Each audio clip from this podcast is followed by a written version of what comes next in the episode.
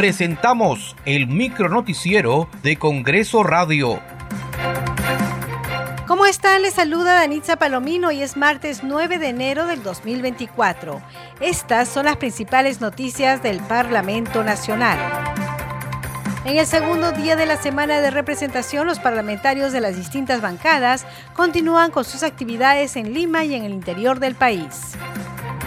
En Cusco, el presidente del Congreso, Alejandro Soto Reyes, distinguió con un diploma de honor de este poder del Estado a 75 efectivos policiales que integran la Unidad de Operaciones Especiales de la Policía Nacional del Perú, Los Calpas, con sede en el Cusco.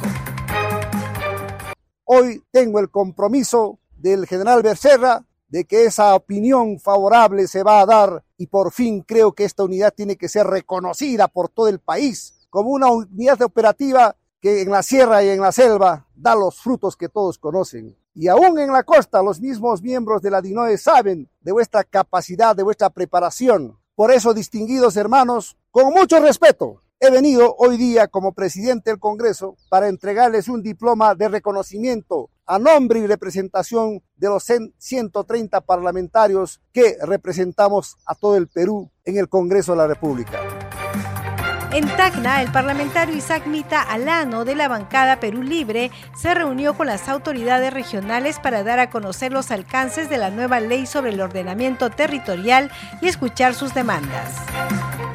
Allá tuvimos una reunión respecto a lo que es ordenamiento territorial, de lo cual somos autores de esta norma este, legislativa, eh, y de esa forma este, darle información a las autoridades competentes de esta ley que es sumamente beneficioso para el país, lo que es el ordenamiento territorial a nivel nacional.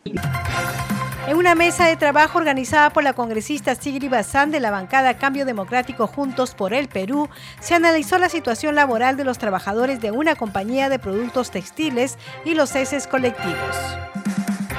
Nosotros nos hemos reunido con el sindicato de la empresa Textil Nuevo Mundo. Es un sindicato que ya tiene, igual que la empresa, pues, casi 70 o más años de, vida y de existencia. ¿Qué ocurre con los ceses colectivos? Más del 90% de ceses colectivos son eh, improcedentes de acuerdo al Ministerio de Trabajo.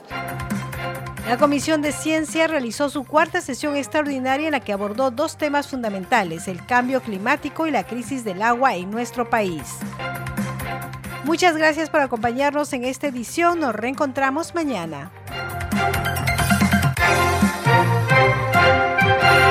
Hasta aquí el micronoticiero de Congreso Radio, una producción de la Oficina de Comunicaciones del Congreso de la República.